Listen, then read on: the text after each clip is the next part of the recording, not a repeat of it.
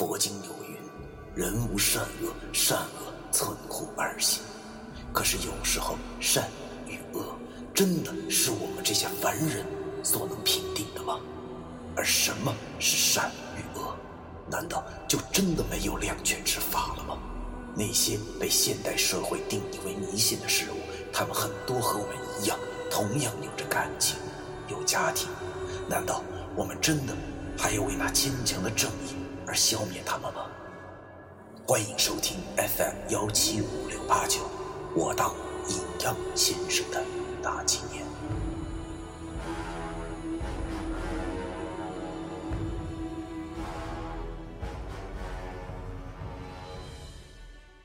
第二百四十九章：恶狗村。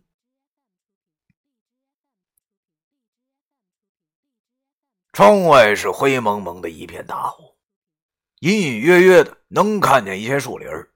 没有声音，安静极了。一时间，车厢内的气氛紧张到了极点。我见那傅流油竟然想把我们扔在这儿，这分明就是要搞死我们嘛！大爷的，这亏我之前还前领导后领导的叫着他，这丫也太不仗义了吧！收了钱不办事。但是想想，这正是强龙不压地头蛇，在这火车之上，他就是大爷。所以还不能跟丫撕破脸，于是我便跟他说道：“领导啊，您不能这么干呐！这鬼生地不熟的就让我们下去，这不是不给我们活路吗？再怎么说，我们也是交过车票钱的呀。”我本来是想让傅流油这老孙子知道知道顾客就是上帝的道理，啊，哪成想啊，这老家伙根本他不吃这一套。只见他眯缝着小眼睛，猥琐的笑了一下，这一口大金牙闪闪发光。他说了：“年轻人，我这也只是按照章程办事而已。你们没有鬼心，是没有资格到达丰都的。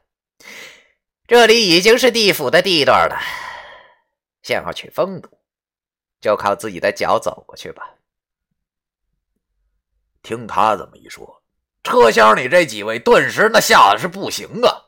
要知道这一下车能活下去的几率就太低了。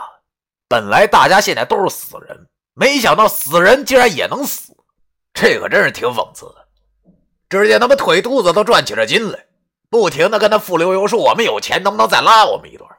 可是那傅流油眯着小眼睛对我们说：“不行，必须要下去。”如果你们不下去，就别怪我使出强硬的手段了。他刚说完这话，只见那生前混社会的哥们眼睛之中忽然冒出了一股凶光。由于大家现在都在吵，所以没人注意，但是我却看见了他的手无声无息的触碰到了凳子。我心里明白这小子要干什么，估计是马叉翻车，要动手了，而我却没有什么动作。因为我知道这傅流油的能耐，虽然说我如果用铜钱剑和仙骨的话，差不多能跟丫一拼，但是这样实在是太冒险了，所以我便不停的在想着怎么应对，该怎么办才对。正在我想着的时候，那哥们动手了，只见他是抄起了凳子，狠狠的往傅流油的脑袋上砸去。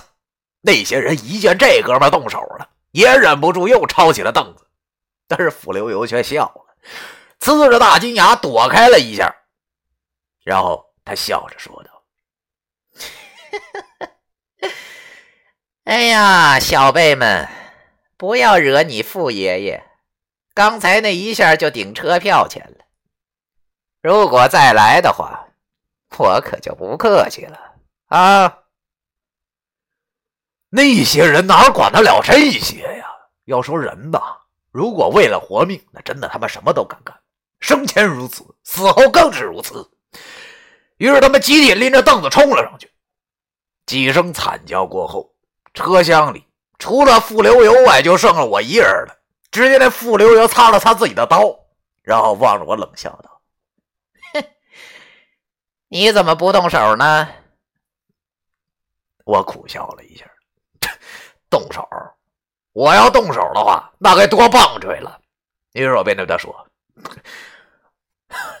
哎呦，我说领导啊，您就别开玩笑了，成吗？我又不是没长眼睛。如果我跟您动手的话，那我现在也会像他们那样魂飞魄散了，还不如心平静气的站在这儿呢。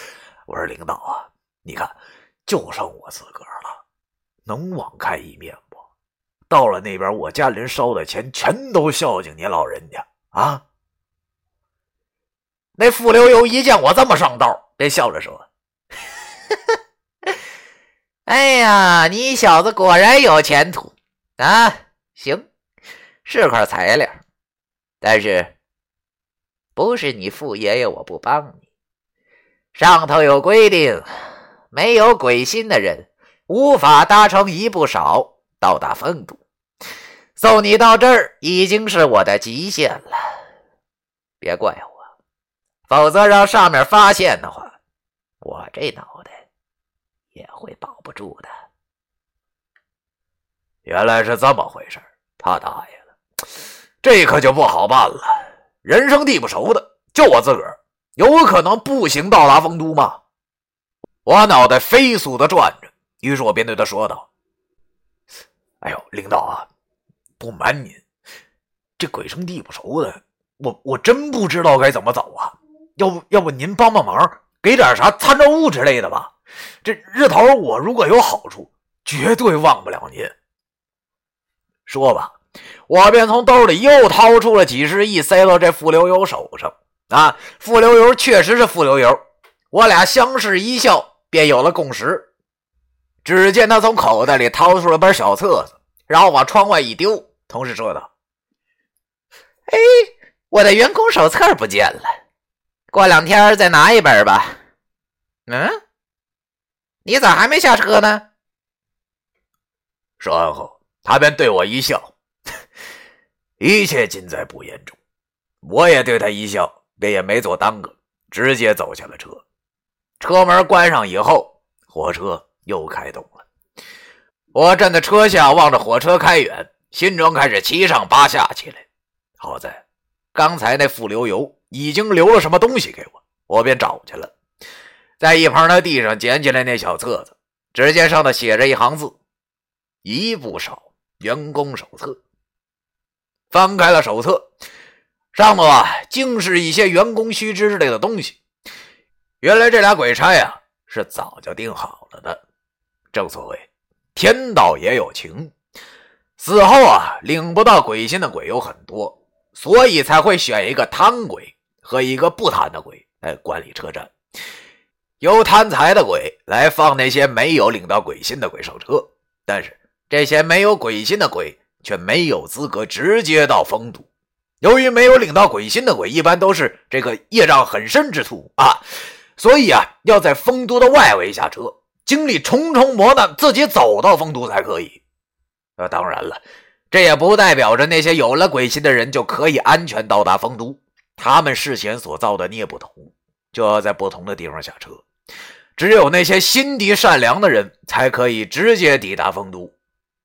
看到了这儿，我心中一顿感慨啊！他大爷的，原来这玩意儿也是择优录取啊，够搞笑的了都。直接往后翻了几页，终于找到了我要找的东西，啊，正是地府的地图。我现在下车的地方。正好是刚刚脱离了阴室的连接口，是地府的外围，只有一条近路，还要经过三个地点，分别是恶狗村、奈何桥以及望乡台。照我的速度，大概走个两三天就能到吧。我叹了口气，哎呀，望了望这个灰蒙蒙的天，但愿别出啥岔子才好。想到这里。我便提起了精神，顺着铁路走下去。要说我现在走的路，正好和那些领了鬼心的鬼相反。他们是先到丰都，头七过后接受完审判，分成三波啊：一是留在丰都当与世无争的常住民；二是重入轮回投胎；三是罪大恶极的，则是要下地狱。而头七之前，他们则是要先去望乡台。看看自己杨氏的家人，从此啊便没有了牵挂。而那些投胎的人，当然还要继续往前走了。来到奈何桥，先喝碗汤后，便要跳进井，进入轮回了。身边全是雾气，可视度很低，只能看见五米之内的东西。身旁的雾啊，就和天上的云彩是一个色儿。要不是我的脚踏在这地面上啊，估计真的会以为自己正在天上飞了。我就这样沿着铁路一直走着，那大概能走了有一天多的时间吧。